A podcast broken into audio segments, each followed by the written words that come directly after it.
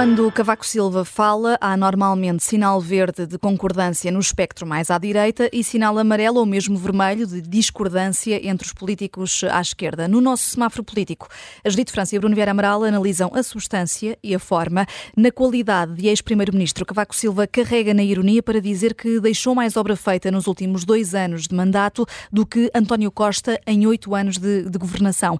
E é, para já, um amarelo, Bruno Vieira Amaral, para uh, Cavaco Silva hum. Para a defesa do legado governativo. Sim, que parece ser a grande missão de, de Cavaco Silva nos últimos tempos. Uh, e tem razão em quase tudo aquilo que, que diz e que aponta no, no, artigo, aponta esses feitos do seu governo, mesmo nos últimos anos, uh, que muitos gostam de dizer que já, já, se estava a aproximar quase de uma ditadura, que havia um, um cansaço muito grande dentro do, do governo.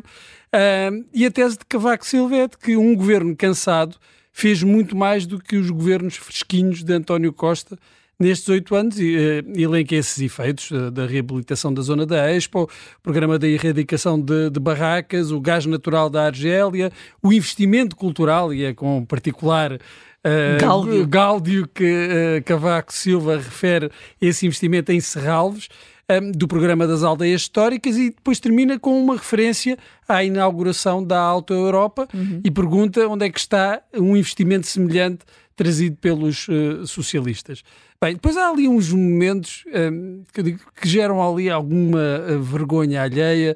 Um, Cavaco Silva tem todo o direito de uh, proteger e de promover o seu legado. Eh, mas depois, quando faz estas referências, o Diário Espanhol El País disse que foi uma década em que Portugal se transformou profundamente, o que é verdade.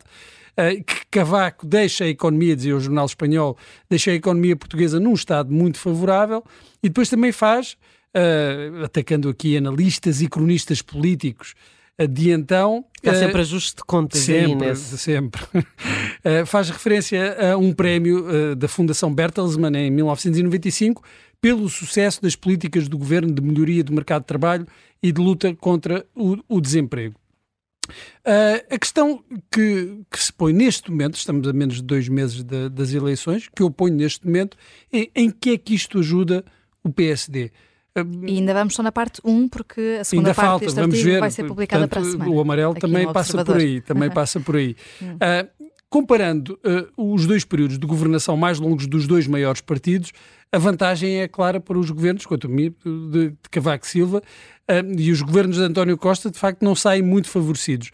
Mas estamos a falar de uma diferença de quase 30 anos entre. De, de quase 30 anos, não, 30 anos, uh, entre os governos de Cavaco Silva e de António Costa. Uh, estamos a falar de realidades uh, políticas, sociais e económicas completamente distintas. haverá aqui alguma continuidade? poderá Cavaco Silva apelar a uma continuidade eh, de políticas uh, levadas a cabo há 30 anos, há quase 40 anos, de políticas que um eventual governo de Luís Montenegro possa levar a cabo.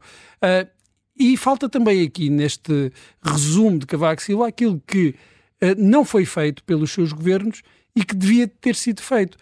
Foi aberto um caminho de inovação na economia portuguesa nesses 10 anos que tivesse dado frutos contínuos um, ao longo destas décadas, porque nós também estamos a pagar o preço de uma falta de investimento na altura na educação que nos permitisse ter dado um outro salto.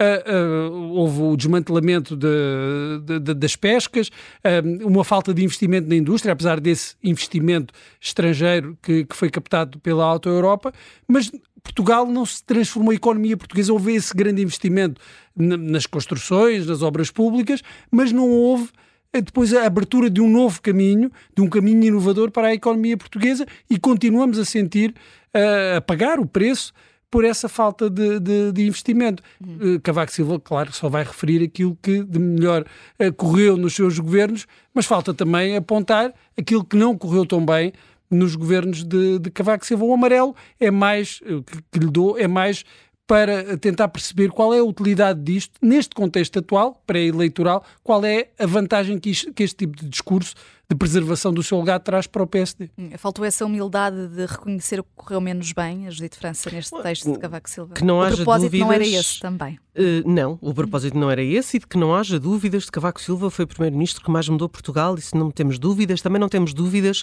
que a lista de feitos é bem maior do que os oito anos de António Costa Um, e também é de facto o que mais aborrece quando vem defender o, o seu legado. Sendo que o meu ponto uh, é este. Para já, o seu legado mostra como se, que se vê como o tal homem providencial que fez tudo e que fez tudo sozinho, que não fez, como é evidente. E depois lembra-me um bocado do anúncio do pleno, não é? Se eu não falar bem de mim, quem falará? E eu acho que Cavaco Silva não precisa, porque não há dúvidas sobre o, o, o seu legado como Primeiro-Ministro. Claro que Cavaco Silva pode fazer, digamos, esta pirraça à, à, esquerda, perguntando quando é que o PS conseguirá trazer uma outra, outra Europa, como falava o Bruno Vera Amaral, por exemplo. É, é, é o tipo de perguntas que massa o Partido Socialista. Um, mas digamos que não há grande interesse agora em falar um legado, são precisas ideias para o futuro. Ninguém retira a Cavaco a importância uh, na construção do país, por diversas razões. Uma delas é o ponto de partida. Um, e tem, de facto, o direito de vir recordar o que fez e o que deixou feito e naquilo que foi pioneiro. Mas a história, a história está aí e ninguém a tira. Portanto, eu percebo que a sua legitimidade política uh, deixa a esquerda um pouco aborrecida. Eu acho que não há nenhum rebuço em, em reconhecer aquilo que fez bem. Uh, e, e, se de facto comparar com, com os oito anos de António Costa, Cavaco Silva deixa a obra feita, que não envergonha que não envergonha ninguém. Uh, mas também Cavaco Silva tinha quase uma folha em branco e, portanto, isso quer dizer, também faz, também faz bastante diferença. O que eu acho que agora é preciso, nomeadamente para o PSD, é olhar para o futuro, pensar o futuro e deixar de olhar para o passado. Até porque Cavaco Silva uh, não tem ninguém propriamente com quem se possa comparar em termos de obra feita e, portanto, uh, não ajuda em nada a Luís Montenegro nesta, nesta nesta fase do campeonato. Uh, e acho que Cavaco Silva não tem necessidade de vir fazer este papel. Podia dizer o que é que é preciso fazer agora e talvez eu tivesse... acho que é importante discutir o futuro do país e acho que Cavaco Silva pode ser, eh, pode ser útil uh, sobre o que fazer, como mudar, como melhorar, como reduzir a pobreza. Uh, fazer loas à grandeza de outros tempos é bom para os historiadores, um, mas eu acho que Cavaco Silva não pode ter receio daquilo que a, que a história e que os livros vão deixar. Uh... Mas tem. Mas, mas tem. não devia ter, de facto, ah, eu acho que não devia ter. E tem assume este papel de autohistoriador. E de autoelogio. Pois. Se eu não falar de mim, quem falará? Como dizia aqui a Judite França. Não, quem, quem, quem, não falar bem de mim, se não, não, é? se não gostar de mim, quem gostará? Quem gostará. É isso, Cavaco Silva, que escreveu eh, esta primeira parte de um artigo, de um ensaio que tem continuidade na próxima semana aqui no Observador.